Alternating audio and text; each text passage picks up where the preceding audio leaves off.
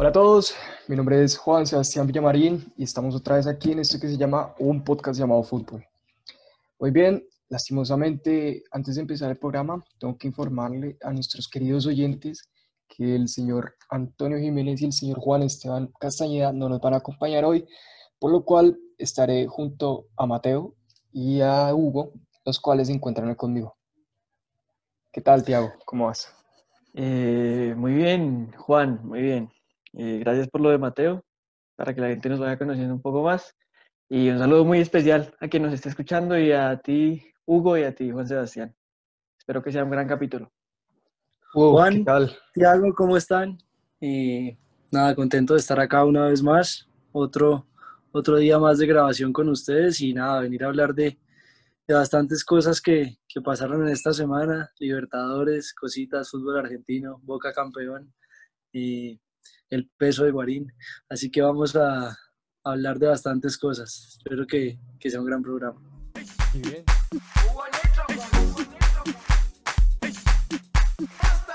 bien, ya que recalcas el peso de Guarín, vámonos para aquí precisamente en Colombia porque empezó la liga colombiana, señores, por fin.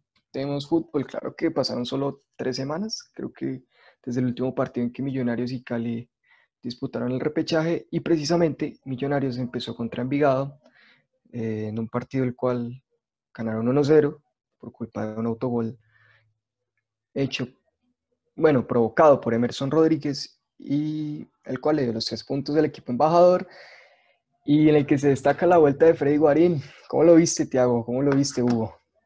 No, pues, eh, a ver, el partido estuvo, eh, fue digamos, característico de las primeras fechas, partidos de equipos que no han tenido pretemporada y que no han tenido mucho tiempo de, adaptarse, entonces, un partido de adaptación, pero la verdad Freddy Guarín necesita por ahí unos dos meses para, para adaptarse y para estar en forma porque estaba bastante gordito. Mucha gente, mucha gente lo criticó por eso y no sé, no sé qué tan refuerzo sea ese para Millonarios. Habrá que esperar a ver si se pone en forma y empieza a, a dar réditos. Ahorita les tengo una buena para Millonarios, pero mientras tanto, sigamos bueno, con Hugo. Miren, yo, yo, pues, vi el partido. Em, se le vio más allá del peso con, con voz de mando, por así decirlo. Eh, eso me, me gusta. Sin embargo, sí, cuando usted habla de un refuerzo para un equipo, habla de, de cómo decirlo, de un refuerzo que esté en su mejor condición. Claro. Eh, si no está en la mejor condición, no va a ser el jugador que todos esperan que sea, va a ser un jugador más que triunfó en Europa, que triunfó en la selección Colombia y que viene aquí a, retirarse. A ganar plata, sí, y ya no Exactamente. Sin embargo, bueno, ganó Millonarios con un, con un gol en contra, no le sobró nada al equipo. Eh, cosas interesantes y esperar a ver cómo, cómo prosigue la liga, que también tuvo como ganador ese mismo día a Junior con gol de, de Teófilo, hmm, un gol tempranero. Esa victoria estuvo complicada para Junior a pesar de estar jugando con varios jugadores sub-20 de Medellín. Y vea que Santa Fe, el equipo que hablábamos que mejor se reforzó. Lo que pasa es que es complicado hablar, hablar de una vez de cómo les va a ir a los equipos pasada solo una fecha. Sí, es verdad. Pero bueno, sensaciones, sensaciones que dejan. Las sensaciones eh, son esas. Rangel falla una opción clara. Eh, pero eso es justicia divina. Pero igual, además, hay que tener en cuenta que no hubo tiempo de pretemporada. No hubo tiempo para prepararse. Pasaron tres semanas y volvió a empezar la liga de nuevo. Tenemos que, esa, esa es la pretemporada. Las dos primeras fechas tomémoslas como pretemporada. Ahí sí, en el contexto de lo que estamos, esa es la verdad. Pero bien, va a ser así. Para completar la fecha, como decía Hugo, Junior le ganó 1-0 a Medellín. Eh, un partido serio el Medellín, la verdad. Yo creo que Medellín, a pesar de que jugó con tantos jóvenes, lo hizo bastante, bastante bien. Por otro lado, ayer el Pasto empató 2 a 2 con la Equidad en un gran primer tiempo del Pasto y un gran segundo tiempo de la Equidad. El partido entre Patriotas de América hay que recordar que está aplazado como decía Hugo, Nacional le ganó 2-0 a Santa Fe y el Cali ganó 1-0 a Jaguares con un golazo de, golazo. de ángulo. Ya hace rato, no hace rato, no metía goles así ángulo, pero ese, ese vale por unos cuatro. qué golazo. qué golazo. Qué bonito gol para empezar el torneo.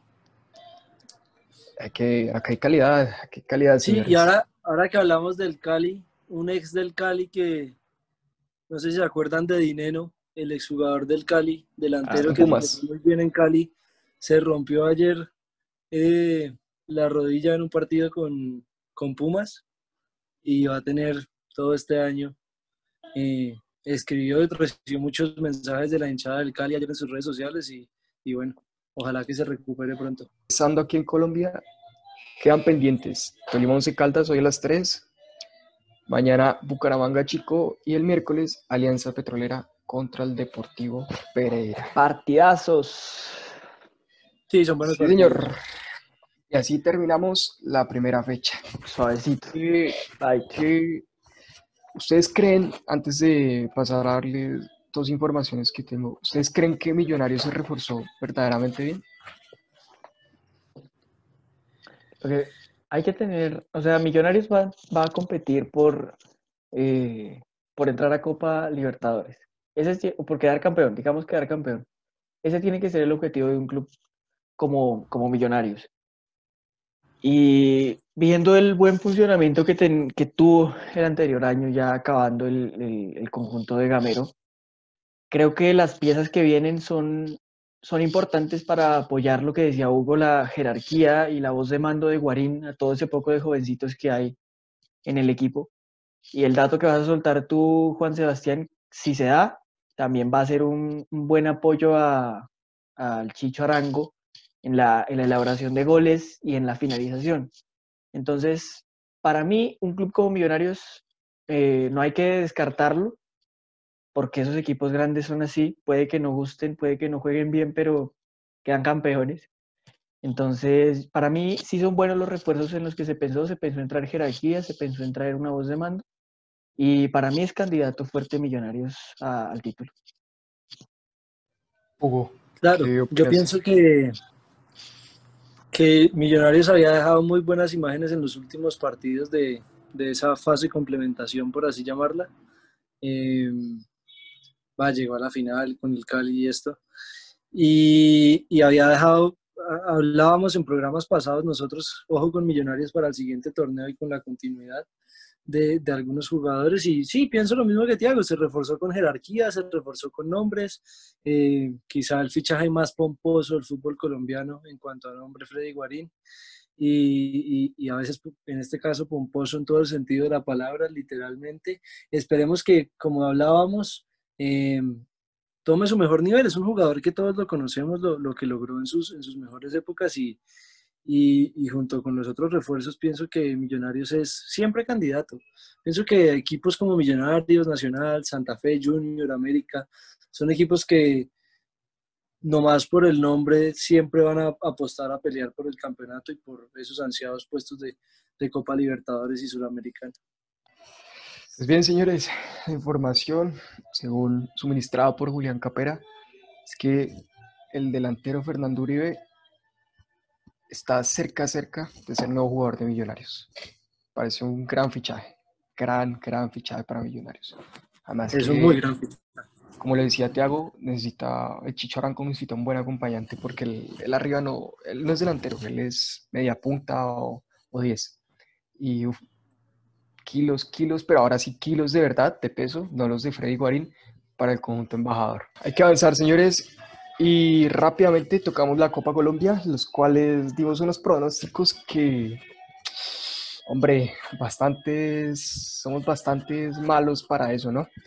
No, no digas que somos malos, pero podemos mejorar. Podría, podría haber sido mejor. El, único, el único que cobra aquí es, no, nosotros no podemos ir para peor. El único que cobra acá es Hugo, porque Hugo le apostó al Medellín y pasó el Medellín. Y los demás. Sí, yo les dije, vea, el bolillo hermano es un técnico que a donde llega cambia el equipo. Es una cosa increíble, nomás actitudinalmente. Es que era, era otro Medellín, no sé si ustedes recuerdan el Medellín del torneo pasado. No, terrible. Eh, sí, era un desastre. Este Medellín tiene actitud, tiene ganas y, y vamos a verlo cómo se mete en este torneo porque es, es, un gran candidato y, a mí me gusta ver, por más de los problemas eh, personales y, y, bueno, que tuvo graves el señor eh, Borillo Gómez en una época eh, y que mucha gente claramente no lo quiere como técnico acá en Colombia. Es un señor que sabe muchísimo de fútbol, vieja escuela, de esa escuela de Maturana y esperar a ver qué, qué pasa con el señor Borillo porque, mire, el Medellín jugó bien. Totalmente. Y bueno, para recordar rápidamente las semifinales, la primera es Quindío Medellín y la otra es Pasto y Tolima Nacional, ya que el partido fue aplazado porque no se pudo encontrar un estadio para disputarlo.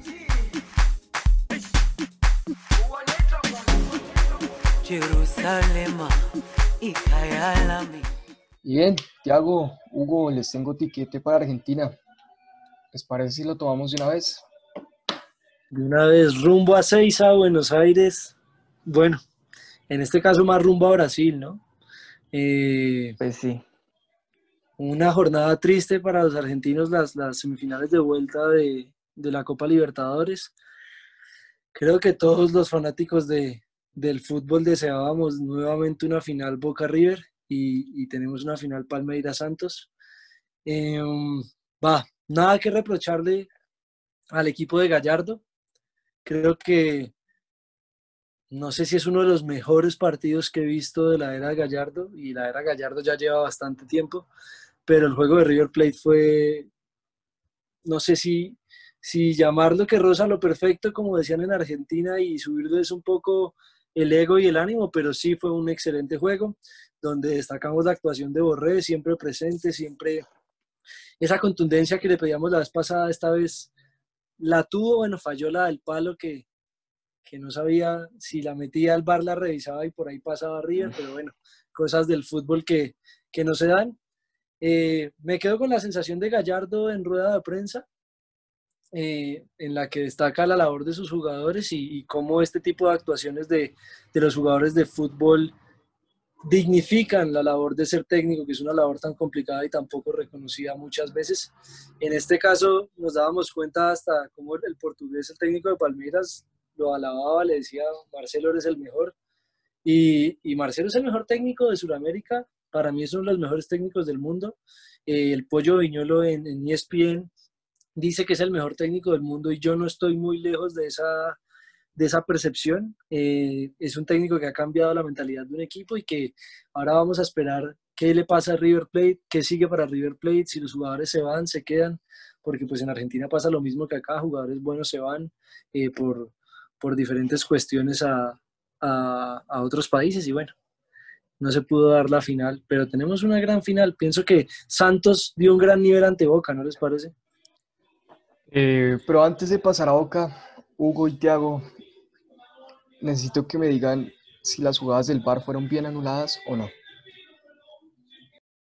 Mm, sí, para mí sí, para mí están, están bien anuladas. Eh, como, como hincha, que en ese momento fui de River, me dio, me dio mucha ira con la gente del bar y no sé, deseaba que no las, que no las cantaran o que, o que se equivocaran como tantas veces se equivocan porque pues la verdad uno en el fútbol no quiere que sea justo, sino uno quiere injusticias a favor. Y pues yo estaba esperando que se equivocaran los del VAR y que dieran por válido el, gol de Montiel. Aunque me parece que el debate es válido en, ese gol, en ese fuera de lugar de Borré. Creo yo que está bien anulado, pero respeto a los que dicen que, que era válido, porque tienen argumentos para decirlo y, y es un tema a debatir acerca del uso del VAR de si lo vamos a usar siempre o, o cómo vamos a, usarlo, hay que delimitar. El punto es que está bien anulado y si el bar quiere encontrarte algo, te lo va a encontrar. Siempre, siempre, siempre, Y es eso. Yo pienso que esa es la reflexión que queda, Juan, Sebastián y Tiago. Yo, vea, lo decía y, y, lo vuelvo a nombrar, lo decían los colegas de ESPN cuando el bar te quiere encontrar una aguja en un pajar, te la encuentra. Y cuando el bar no quiere ver un elefante, no lo ve. Entonces, yo lo, yo lo mencionaba con varias personas, hinchas de River, hinchas de Boca, eh, que, aunque no lo crean, había muchos hinchas de Boca que querían que River pasara a la final. Eh, vea, la jugada es una cuestión de un toque milimétrico que le dan el taco a Enzo Pérez y que ni se sabe si le dio en el taco. O sea, en la imagen, pues la verdad, hay, hay muchas imágenes en internet igual. Eh, pueden ser editadas, llámenlo como quieran, pero hay muchas imágenes y mucha gente que dice que no le dan el taco. Yo no me voy a meter en esos debates, ya pasó lo que pasó, River quedó eliminado y tenemos la final entre brasileños. Sin embargo, pienso que esa es la reflexión. La reflexión es cuando el bar te quiere encontrar algo, te lo encuentra. Cuando no lo quiere ver, no lo ve, porque a la larga es un sistema tecnológico de ayuda que sigue siendo manejado por humanos y que sigue siendo manejado a la percepción de la mentalidad del momento, de la circunstancia, de todos los estímulos que reciben los tres, cuatro árbitros del bar que están allá adentro. Eh, lo único que critico del bar ese día, eh, que, que, me merece la crítica, es el tema del tiempo. Eh, el árbitro se comió más de 10 minutos entre las dos jugadas de bar. Si bien eran jugadas importantes, un gol que, que le daba a River, se comió muchísimo tiempo y, bueno, después repuso los nueve, está bien, pero el VAR no puede tardar tanto, no puede tardar tanto porque más allá de luego anular del gol a River, le corta un momento de ímpetu a un equipo que está yendo a atacar, a buscar un tercer gol, toda la hazaña que esto conlleva, y le corta el ímpetu, esa es la verdad, le corta el ímpetu y, un momento, y uno en la cancha como jugador le paran el partido y eso le bloquea totalmente la mentalidad también al jugador. Claro, cuando, cuando un conjunto como Palmeiras está, se está viendo tan superado, lo que se dice normalmente es que tienen que parar el juego, con faltas o con lo que sea, empezar a hacer tiempo para enfriar el partido. Y pues el VAR les ayudó bastante a Palmeiras a que los ánimos se bajaran. Creo yo que la crítica que me merece el VAR en esto es lo mismo de Hugo, que el tiempo se están demorando demasiado en analizar jugadas que, que pues si, las tienen tan claras, pues deberían eh, agilizar un poco más para no perder la esencia, digamos, del fútbol, para no perder esa vertiginosidad que se tiene en algunos partidos como este.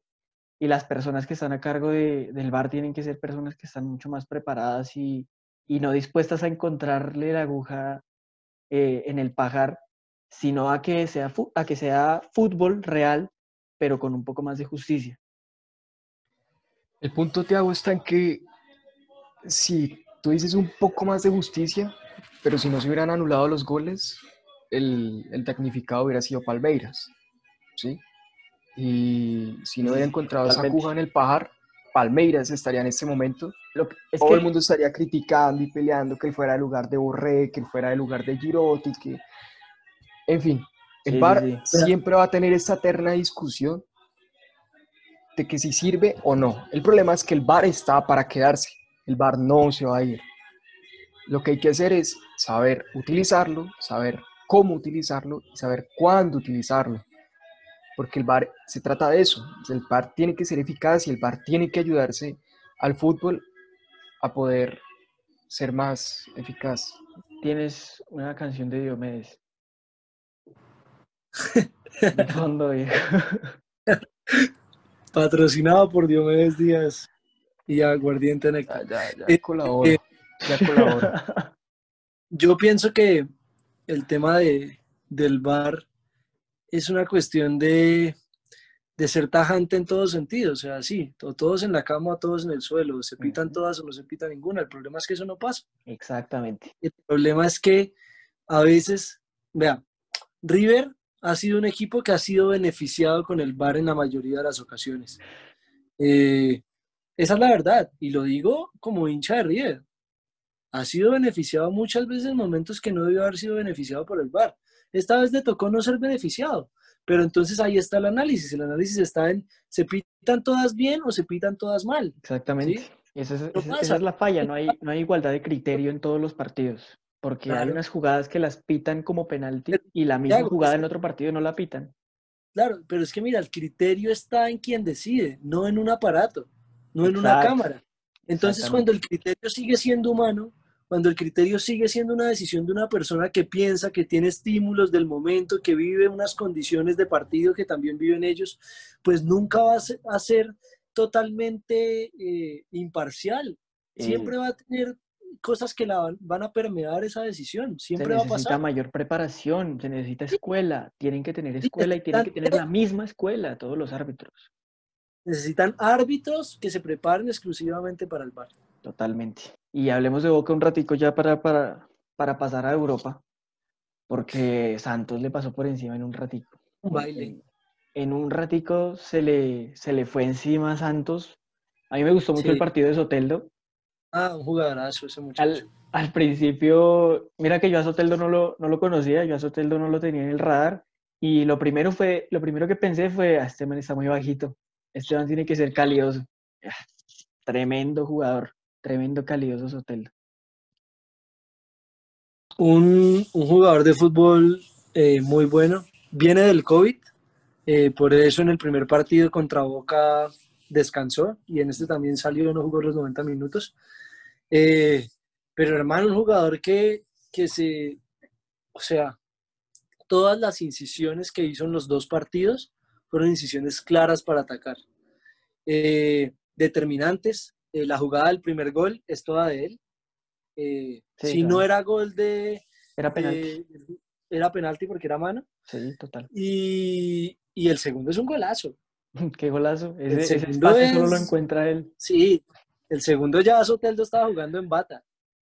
Ya le dio un baile Santos a Boca. y por momentos Boca trató de tomar el control, pero en los momentos en los que trataba de, de, como agarrar y que tuvo ocasiones inclusive claras de gol Boca, eh, pasa lo de Fabra. Eh, los colombianos en esta Copa Libertadores se destacaron más por su inmadurez y por sus malas decisiones que por cualquier otra cosa. Eh, en los dos equipos argentinos, lo de Fabra la verdad fue, eh, una decisión mala, una mala decisión de la calentura del partido, de la impotencia del partido, similar a lo que ayer le pasó a Messi. Y bueno, esperar a ver qué, qué sucede con Boca, que ayer celebró, salió campeón con un golazo de Cardona, eh, con un Cardona que no sabemos por qué no entró contra Santos. Exactamente, eh, para mí era partido que no sabemos para por qué. Sí, era un partido para Cardona, todo el mundo lo pedía. Y no sabemos por qué para algunos partidos cuenta y para otros no. Bueno, ayer parece haber callado bocas y abierto otras. Y vamos a ver qué pasa en la dirigencia de Boca con, con el tema ruso, eh, con esas declaraciones de, de, Martín Palermo de estoy preparado para dirigir a Boca. Eh, y esperar a ver qué sucede. Yo no veo a Martín Palermo en Boca. para mí Boca está bien con Russo. suceden esas cosas. ¿A quién ves mejor, Hugo? ¿A Palmeiras o a ¿Para la final? Sí. No, Santos. En la final de Libertadores puede pasar cualquier cosa, vea. Vea lo que pasó en la final del año pasado. Eh, todos veíamos mejor a River, todos veíamos bicampeón a River y, pues en cinco minutos perdió el partido. Entonces en una final de Libertadores se puede pasar cualquier cosa, pero, pero por el nivel mostrado en las semifinales contra los dos equipos que eran los favoritos para llegar a la final, eh, Santos mostró un nivel mucho mayor al de Palmeiras. De hecho, Palmeiras en, no solo en el partido de vuelta, me parece que en la serie de los 180 minutos Palmeiras por ningún momento le pasó por encima en juego a River. Nunca mostró, si acaso este jugador eh, Ronnie, pero parece que esa es la única solución de Palmeiras, mirar para arriba, lanzarla a Ronnie y esperar que el man haga magia. Eh, no sé creo que a eso juega Palmeiras. A eso juega Palmeiras y, y creo que ahí está el mérito de Palmeiras, el hacer pensarnos de que en realidad no tienen, digamos, tanto mérito como el rival, pero lo que hacen lo hacen muy bien y por esa misma imprevisibilidad de la que tú hablas en una final, en un partido único, yo creo que Palmeiras tiene más opciones para quedarse con el campeonato. Ojo les pasa como con el Medellín, ya el tiempo nos dirá que nos equivocamos otra vez, Pero bueno, España.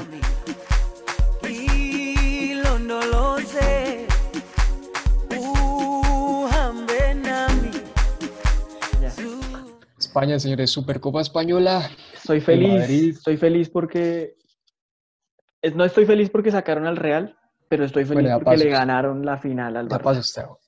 Estoy feliz. Ya paso usted. El Barça pasa en penales contra la Real Sociedad. El Madrid pierde contra un gran Athletic de Bilbao. Y la final entre el Barcelona y el Athletic de Bilbao, merecidamente, porque hay que decirlo merecidamente para el Athletic de Bilbao, porque jugó un gran partido. Yo no sé, jugaron con unos, huevos, pero el tamaño de dinosaurio. por Dios, corrieron esa cancha para arriba y para abajo, tú los veías presionar del minuto 1 al minuto 90 y... Miraron a River jugar y se cuando inspiraron. cuando un equipo juega así, siempre va a tener frutos. Y se vio y quedaron campeones. Contra un Barcelona opaco.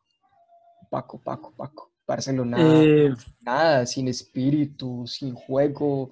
Los dos goles, hay que decirlo, fueron destellos. Destellos de Messi, un pase. Pobre Griezmann. Pobre Griezmann, qué pesar que me da con Griezmann. O sea, se viene en un partido y lo pierden de esa forma. Con respecto a nosotros, casi todos habíamos coincidido, bueno, ustedes esta vez latinaron, eh, a que uno de los dos iba, iba a pasar. Pasó y ganó el Athletic de Bilbao. Eh, bueno, del partido del Madrid contra la Real Sociedad, nada que decir. El Madrid regaló un tiempo, aprovechó otro y no le alcanzó para empatar. Le hizo falta tiempo. Creo que si el partido daba 10 minutos más, el Madrid lo, lo empataba y lo ganaba en el extratiempo. Eh, y, y, ahí, ahí yo denoté una cosa del Athletic de Bilbao en el partido, perdón, eh, después en el partido de, del Athletic de Bilbao, sí, contra el Real Madrid, yo noté una cosa y es que en los últimos momentos del partido al Athletic de Bilbao le costaba físicamente. Le costaba porque venía con muchas bajas. Eh, recordemos que Valenciaga estaba improvisado como lateral, no estaba Yuri. Eh, tenía bajas por coronavirus, tres o cuatro bajas del Athletic de Bilbao, no fue con todos los convocados. Eh, convocó a este chico Villalibre que terminó siendo determinante en la final.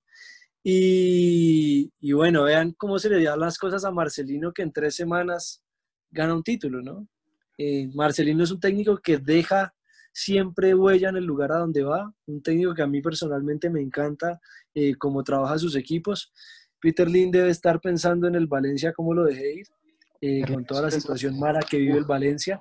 Y miren, ahora queda campeón con un equipo y, y parece que a veces no son las personas, sino los lugares en donde están las personas. A veces no es lo que tú seas o lo que hagas como persona, sino que estés en el lugar y en el momento indicado. Eh, Messi no tenía que haber jugado ese partido, no estaba ni al 70% de capacidad. de acuerdo. y pienso que ese tipo de decisiones entre la dirigencia, el entrenador y Messi, lo único que hacen es hundir un poco más a Messi.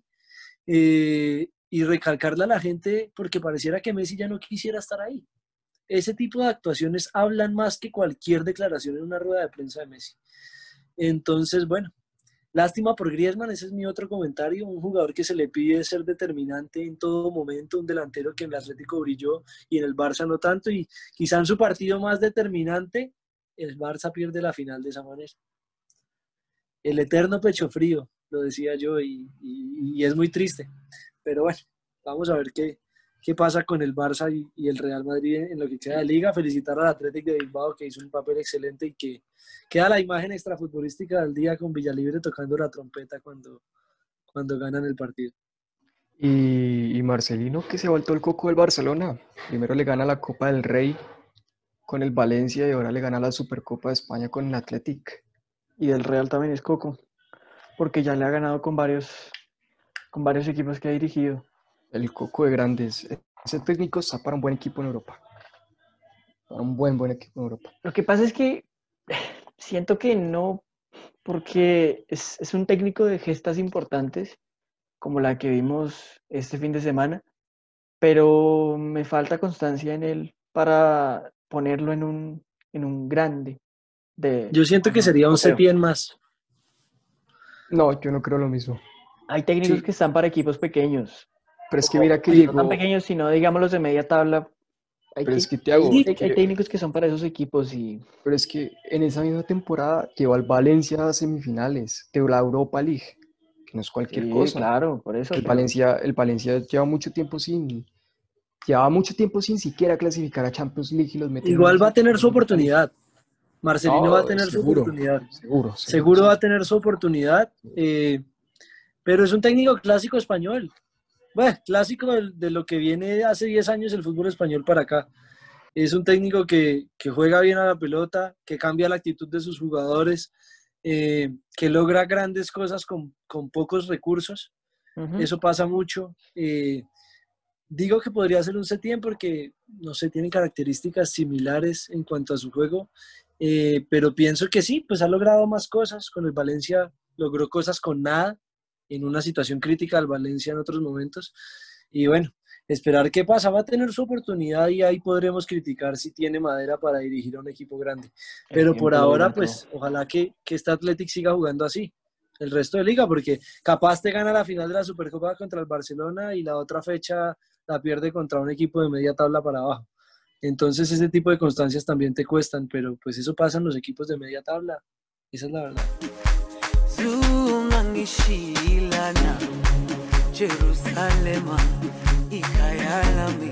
Inglaterra, United y Liverpool, 0-0, City cerca. Y el Tottenham mm, se pierde. El Everton, que hace un muy buen partido contra los Wolves, contra los Wolpiños, y no juega este fin de semana debido a, varios casos de COVID en el Aston Villa. ¿Cómo, ¿Cómo, ven al Everton, señores? ¿Cómo lo vieron contra los Wolves? Un partido sin delanteros. Sí, exacto. Jugaron bien.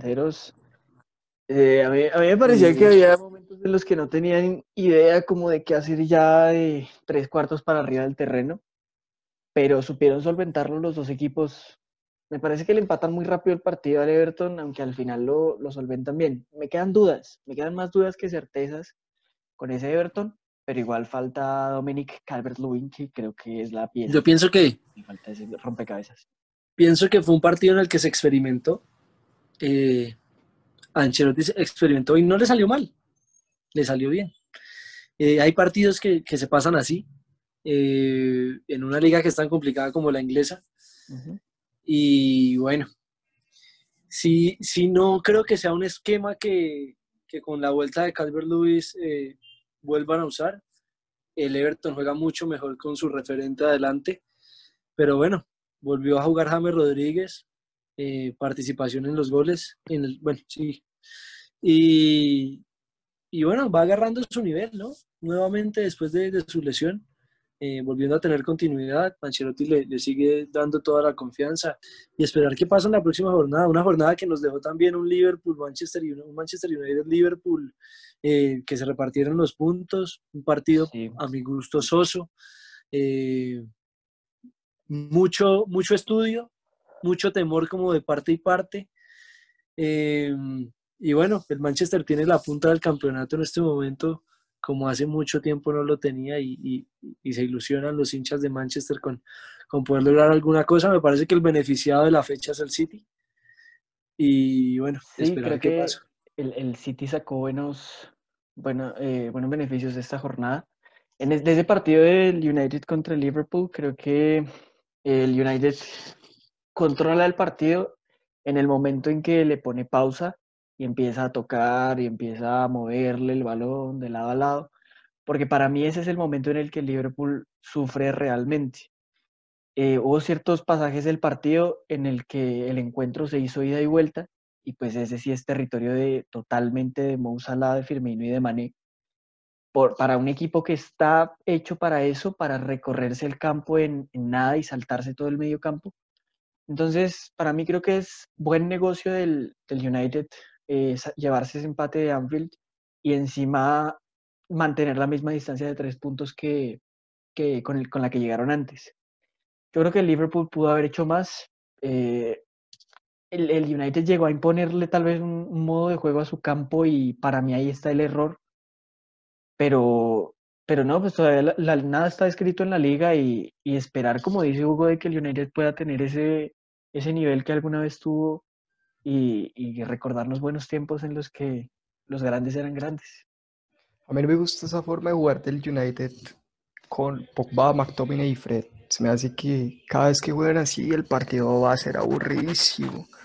Precisamente porque no tienen otro atacante que les ayude a generar juego. Que McTominay es defensivo, Fred es defensivo y Pogba es mixto, pero Pogba es ese box to box que hay veces también Necesita alguien con más ideas, con más dinamismo. pero bueno. Sí, pero necesitan un alero. Ese es mi punto. Rashford. Rashford, sí, Martial o Greenwood. Ellos se Greenwood lo hace bastante bien. O James, Daniel James, que para mí el Gales debería tener más oportunidad. Me hace mucha ilusión que el United pueda volver a ganar una liga y esté ahí en los primeros puestos. También le doy mis moneditas al United. Ay, con ese diomedazo de fondo, ¿cómo no? Hermano, Diomedes es lo mejor que hay en la vida. Te ayuda a curar todas tus heridas. no lo sé. Y bueno, sigamos por Italia. Sigamos en ese tour por Europa. Vámonos para Italia. Porque el Atalanta entre semana le ganó por Copa al Cagliari y ayer empató contra el Genoa. La Juve pierde contra el Inter, se aleja de la punta y si gana hoy el Milan queda 10 puntos del Milan, queda 7 del Inter. El Napoli, un gran Napoli por cierto con Ospina, que está haciendo una muy buena temporada otra vez, gana con un contundente 6 a 0. ¿Qué opinan, señores? ¿Qué opinan? ¿Vieron el partido de la Juve contra el Inter? yo me vi el segundo tiempo y la verdad para mí ya ese fue el partido en el que la Juve ya le dijo adiós a las aspiraciones de, ganar el décimo, creo. Sí, ¿no? El décimo campeonato en el calcio consecutivo. pero queda liga, Tiago. Aún queda liga, pero me parece que el Inter, al, al, Inter sí estar por fuera de competencias internacionales y solo estar enfocado en, la Serie A y con una nómina más amplia que la del Milan, porque puedo decirte que Milan le compite a Inter y a Juventus en el 11 contra 11, pero ya en los 16 tal vez ya no es tan clara esa, esa superioridad. Y creo que el Inter es el claro candidato en esta Serie para quedar campeón la Juve tiene que meterse a puestos de Champions como mínimo por ser la Juve y por estar con Cristiano Ronaldo, pero muy decepcionante, muy decepcionante y para mí el mayor error está en traer a Pirlo.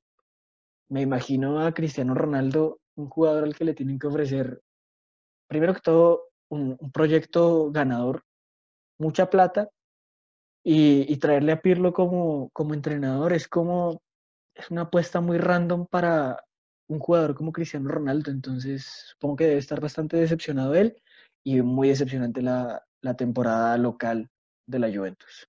Y el Inter, el Inter destacar lo que dices, y un partido muy serio, muy serio el Inter, en el cual Conte no le ha ganado ni un partido a la Juve y ayer lo ganó. Llámalo, fue el primero. Fue el primero. Llámalo, no sé, misterio del campeón. No, que, La, que la Juventus está mal. La Juve está mal. un partido que, igual empezó con polémica, ¿no? Un partido que empezó con polémica por las imágenes de, Arturo Vidal besando el escudo de, la Juventus en su abrazo con Chiellini y luego va y mete el primer gol del partido, ¿no? En, en Milán se queda. En, Milán, es el título. Sí, sí. el título, el título creo que vuelve a uno de los equipos de Milán y, y es lindo ver que otro equipo después de ocho temporadas gane, gane la liga italiana, ¿no? porque era una, hegemonía total eh, comparada de pronto con la de Alemania, pero eh, es bueno que otro equipo la gane y que, y que ojalá ese equipo, esos equipos grandes de Milán vuelvan al ruedo internacional también. Bueno, la historia del día, muchachos. La historia del día es una historia bastante curiosa. No sé si ustedes la conozcan. Eh, la denominan el, gol de Zanetti que, que, salvó una vida. ¿La han escuchado alguna vez? No, señor. No, señor. Bueno, resulta que cuando se jugaba el Mundial de Francia 98, ese Mundial en el que salió por primera vez campeón Francia de la mano de Zidane, se daba un partido Argentina-Inglaterra, un nuevo Argentina-Inglaterra después de ese encuentro glorioso de, del Diego en el 86. Se enfrentaban, el partido lo empezó ganando eh, Argentina con un gol de quien no si Batistuta. Eh, lo empató el equipo inglés y luego en una jugada memorable que creo recordamos todos los, los amantes de fútbol, Michael Owen hizo una tremenda jugada y, pues dejó sin opciones a Carlos Roa y le daba la vuelta a la historia. Pero bueno, cuando estaba por, por terminar esa primera parte, el Bati amagó a patear un tiro libre que terminó con un pase de Juan Sebastián Verón al Pupi Zanetti y este venció pues al arquero que en ese momento era David Seaman, el equipo que era dirigido por Pasarela. Pero ¿qué tiene que ver esto con salvar la vida a una persona? Pues resulta que el entonces fiscal Narek Kopaksen eh, polaco, eh, se encontraba en, la ciudad, en, una ciudad de Polonia observando atentamente al partido. El hombre era un gran fanático del fútbol y cómo no ver este partido en el Mundial del 98. Y resulta que gracias al gol de Zanetti se quedó en su casa, no cumplió su rutina de todos los días y se salvó de un atentado en su contra. El fiscal comentaba que siempre a las 22 horas del día sacaba a pasear su perro y luego llevaba el auto familiar a la estación de policía. Todos los días exactamente igual. El fiscal se encontraba en ese momento realizando una investigación a una poderosa banda criminal de Polonia y le hicieron en ese momento un atentado. Eh, cuando escucharon un estruendo en los momentos de los penaltis del partido Inglaterra-Argentina, salieron a mirar y era el carro de la familia en llamas. Él no salió a hacer esa labor precisamente porque el Pupi empató con ese gol el partido y dijo no me voy a perder la tanda de penaltis. Así que salvó su vida. Lo curioso también es que mandó una carta a Javier Zanetti a, Milán agradeciéndole eh, por, su, por su labor, por haberle salvado la vida y el Pupi en alguna entrevista declaró que le gustaría eh, conocerlo y, pensar que una persona fue salvada por él y que él claramente dice que, el gol del Pupi lo salvó. Así que bueno, esa es la historia curiosa del día, muchachos. Un gol que salvó una vida. ¿Qué más enriquecedor que eso para el fútbol? El fútbol salva vidas. Exactamente. Y da ganas de vivir la nuestra. En todo aspecto. Y bueno, señores, con mi traje de gala para hoy, me despido de ustedes y de todos nuestros oyentes. Cuéntales, cuéntales a los oyentes qué camiseta tienes puesta.